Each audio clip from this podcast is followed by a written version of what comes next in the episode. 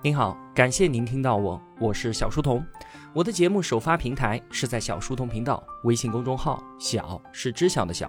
我也会将节目分发到喜马拉雅之类的各大音频平台。在公众号内回复“陪伴”两个字，可以添加我的个人微信，也可以加入我们的 QQ 交流群。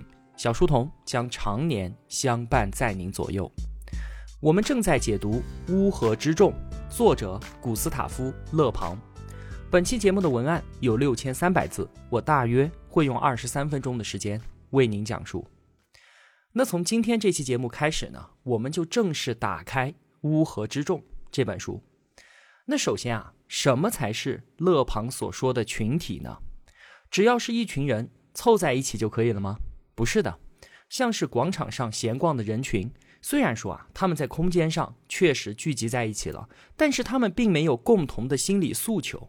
而如果啊，这个时候有人大喊“地震了，赶紧跑”，那所有人都开始往空地上奔跑。就在这一瞬间，这些人有了一致的自保心理，于是呢，群体就形成了。所以说啊，是不是拥有共同的心理诉求，就是勒庞所说的群体的定义。即便是在空间上没有聚集在一起，那也是没问题的。最典型的呢，就像是股民。虽然说啊，他们散落在世界各地，但是都有通过股票获利的共同心理，所以呢，他们就构成了一个群体。或者说啊，当有什么国家大事发生的时候，很多人都在共同的关注，都在考虑这件事，那么也就构成了一个群体。那有人解释认为啊，说那些被严格组织起来的人群，比方说是学生、企业员工，或者说是军队，是不属于勒庞所说的群体的。但是啊，我还是觉得，即便是高度组织化的人群，依然会表现出部分乌合之众的特征。那在后面的讲述当中，我们都可以自己试着来辨别一下。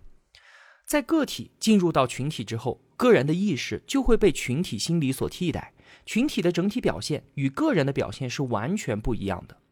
做一个形象的比喻啊，就是每个个人他都是一个单独的细胞，而群体呢，则是由这些细胞所构成的一个新的生物。整个生命体和他身上的某个细胞所表现出来的状况，当然是完全不一样的。那之所以会出现这样的结果，原因就是啊，人们彻底被无意识所支配。我们自诩的理性力量，其实在生活当中，它所起到的作用是非常有限的。我们总是以为自己的一举一动都来源于理性，但其实啊，绝大部分行为都是出于毫不自知的某种隐藏的动机。有一位曾经获得诺贝尔奖的科学家，他就做了一个调查，他研究那些所谓的成功人士在做关键决策的时候，到底是出于理性呢，还是出于直觉呢？结果啊，竟然是百分之六十的关键决定都是出于直觉。所以。如果说理性是浮在海面上的冰山，那么我们的潜意识、我们的无意识，则是深陷于海洋之中的巨大冰体。那勒庞为我们总结了群体之所以会出现完全不同于个体的特点，是因为三个原因，分别是本能、传染和暗示。我们就一个一个来看啊。首先是本能的力量，在漫长的人类演化过程当中啊，我们都是群居生活的。群体就代表着一种天然的正义和力量。对于我们的祖先来说啊，群体既是正义，数量的多少就决定了力量的大小。所以，从群体当中获得正义感和力量感，是一种深刻在我们骨子里面的东西。而直到今天呢，依然是如此。当我们一个人的时候啊，来自文明社会的那些教育和道德规范，会对我们的行为起到约束作用，这是毋庸置疑的。可是，当人们加入到群体之后，因为法不责众，这种约束自然的就消解掉了。群体之中的每个人都变成了无名氏，所有人都共享一个名字，他们都叫做群体。个人再也无需为自己的行为承担道德和法律上的责任。所以呢，群体表现出来的就是最为原始的本能表达和情感宣泄，这是第一个原因，本能。第二个原因呢，传染，群体情绪的互相传染。对于群体特征的形成是起到决定性作用的。我们的祖先啊，在群体当中获得力量感和安全感，先决条件是什么呢？是你需要能够感知到同伴的想法和情绪。于是呢，我们就进化出了一种叫做镜像神经元的神经细胞，它让我们学会模仿，获得对其他人的同理心，由此呢，才渐渐的发展出了语言、音乐、艺术、使用工具等等这些能力。这就是进化过程当中的伟大进步。那具有这种能力，就可以看作是当时具有情商的表现。那有了这样的生物学基础，情绪就可以在群体当中不断的传染开来。为了适应远古时代的群体生活，所以那些感性的、本能的情绪会被快速的传染。只可惜啊，现代文明所要求的那些理智的思考和复杂的推理却没有被包含在内。书中有这么一个例子啊。话说，在一五二三年六月份的伦敦，有一位算命先生，他就预言说啊，泰晤士河将在半年之后暴涨，整个伦敦城都会被淹没掉的。确切的时间呢，是明年的二月一号。之后的几个月里面啊，无数的盲从者喋喋不休地重复着这个预言，而且开始逃离伦敦。这样一来，越来越多的人都开始相信他。眼看啊，就要到预言这一天了。已经有至少两万人逃离了伦敦城，即便是当时富有学识的那些神职人员也不例外。就有一位教堂的院长对这件事情啊是深信不疑，他用了极高的代价在高山上面修建了一座城堡，囤积了足足两个月的生活必需品，然后呢带着教堂的全体职工以及家属都搬了进去。最后的结果呢当然是虚惊一场。算命先生为了平息众怒，说自己的计算弄错了一个小数点，把日期整整提前了一个世纪。你看，这样的一派胡言，能够在群体之间得到信任和传播，这种对于自然恐惧的情绪力量，确实具备了像传染病一样的威力。难道我们给出的解释仅仅是当时的民众愚昧吗？那到了今天呢？那些漏洞百出却被肆意传播的谣言就销声匿迹了吗？应该没有吧。我们和当年逃离伦敦城的那些民众其实并没有什么本质的区别，这是第二个原因，传染。第三个原因呢，勒庞叫做暗示。但是对于暗示，它到底是什么，勒庞并没有说得很清楚。这就有一点像是一种被催眠和不断自我催眠的状态。勒庞他就观察到，当个人进入群体。在被情绪传染以及本能得到释放之后，个体就变成了一台完全听命于外部信号的肉体机器，指挥他行为的不再是有意识的大脑了，而是只做应激反应的脊椎神经。这就好像是我们初中做的青蛙实验，只要刺激青蛙裸露在外的神经，每一只青蛙都会做出完全一致的应激反应。当我们在脊椎神经的操控之下产生了行动之后。更糟糕的事情就发生了，我们还会不断的把自己的行为给合理化，不断的进行自我暗示，告诉自己说：“我这样做当然是正确的。”于是啊，就在外部刺激和内部自我证明的推动下，个人的理性和自控力量遭到毁灭性的破坏。到了这个时候啊，有着明确身份和独立性格的个人已经消失了，成为了一个不再受自己意志支配的玩偶。变成了群体的奴隶。我们回想一下，攻陷巴士底狱那个前来围观，最后却亲手杀死监狱长的厨师，以及今天那些深陷传销组织无法自拔的人，我们想想这些例子，一定可以更好的理解勒庞口中的情绪传染和催眠暗示。所以勒庞说，只要成为了群体当中的一员，就在文明的阶梯上倒退了好几步。个人单独存在的时候，是拥有清醒的意识的。他当然是一个温和的、有教养的，对自己的性格缺点有最基本的认知的，能够约束自己语言和行为的文明人。但是啊，当他一旦沦为群体当中的一员，就立刻退化成了原始人。个人做事情往往都有明确的目标，可是群体当中的个人却不知道自己在做什么。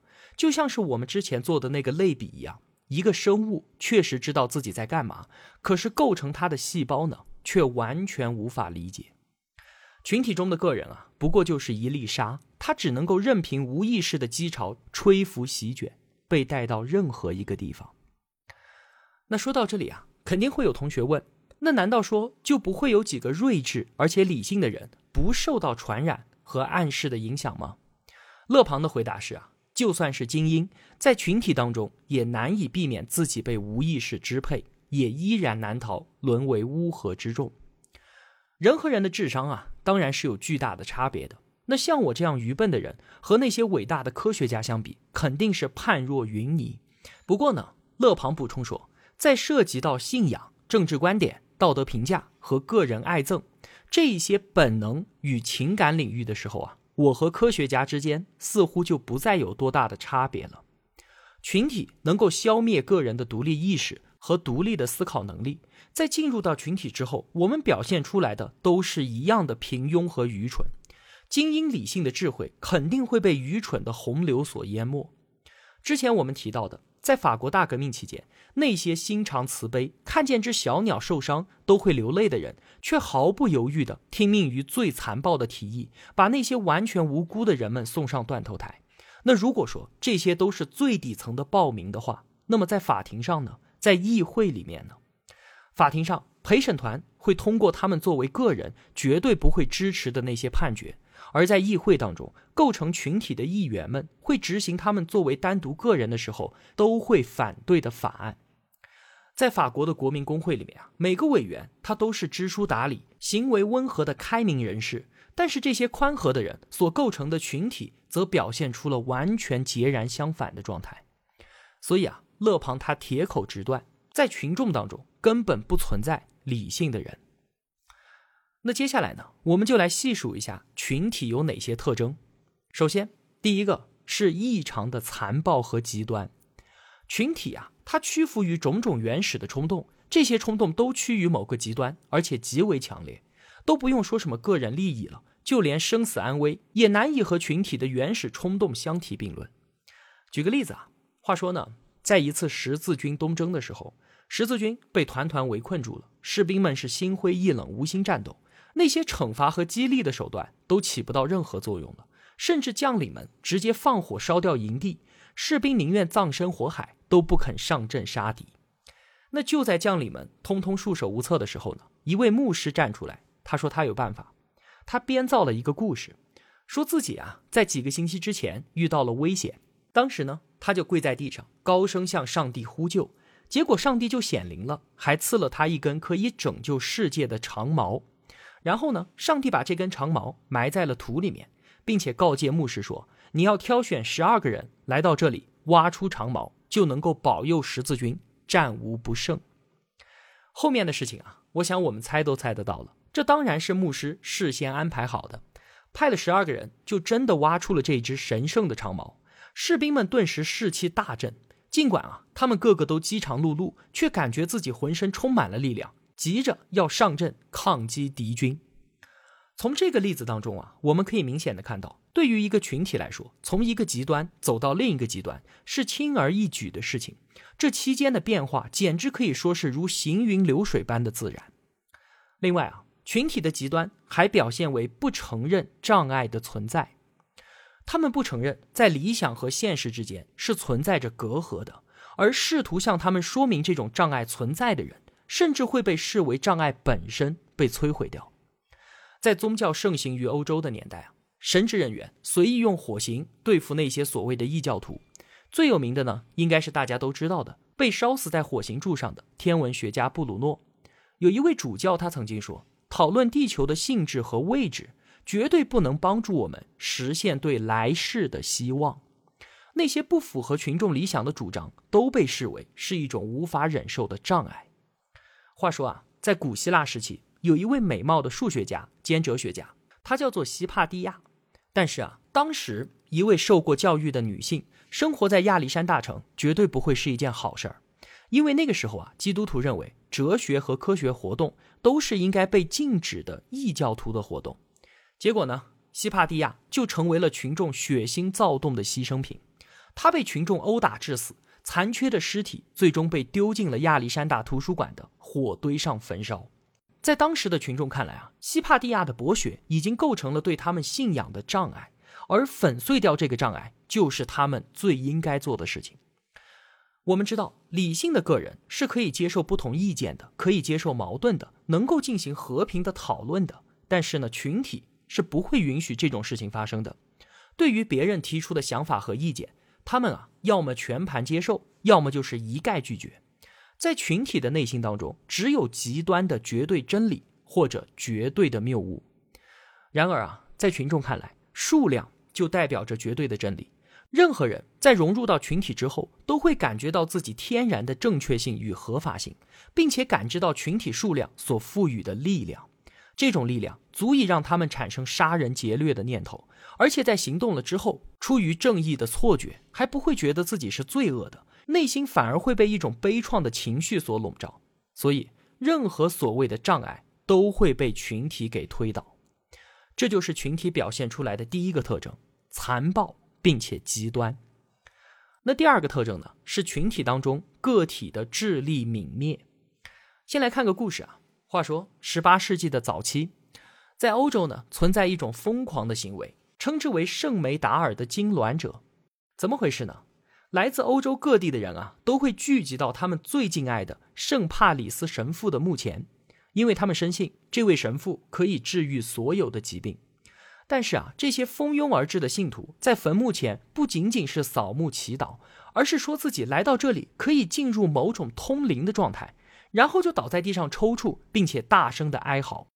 有意思的是啊，一旦第一个人进入到了这种痉挛状态之后，这种奇怪的暗示会快速的传染给周围其他的人，结果呢，就是大家纷纷倒地，变成一次群体性的狂乱。我想啊。这样的场景一定是非常的可笑的。当时在场的群众，但凡还有一丝观察和自觉能力尚存，就不会做出那么荒谬的事情。但可惜啊，并非如此。那如果同学们觉得这只是愚昧的底层民众才会出现的集体幻觉，我们就再来看个例子。话说，法国海军当中有一艘护航舰，正在奉命搜索在风暴中失散的一艘巡洋舰。那天啊，是风和日丽，天气特别的好。执勤兵突然就高喊说：“发现了一艘船！”所有人的目光都被集中过去了。他们确信自己清楚地看到了一艘载满人的木筏。在接近目标的过程里面他们甚至看到船上的人挥舞双手，大声的呼救。然而啊，这一切不过是又一次的集体幻觉。等到到达近前，人们发现哪有什么呼救的遇难者，哪有什么木筏，这不过是一堆从附近海岸飘过来的树枝。直到这个时候，大家的幻觉才消失在这一目了然的事实面前。在这个例子里面，我们可以清楚的看到，船员们构成了拥有共同期望的群体。在第一个船员高喊发现船只的时候，就提供了一个暗示。那紧接着，传染的机制开始发挥作用，所有人都接受了这个暗示，并且完全的相信，陷入到了集体的幻觉当中。你想啊，一个经验丰富的船员。在航海的过程当中，是有着非凡的观察力的，这是他们长期和海洋搏斗所累积的经验。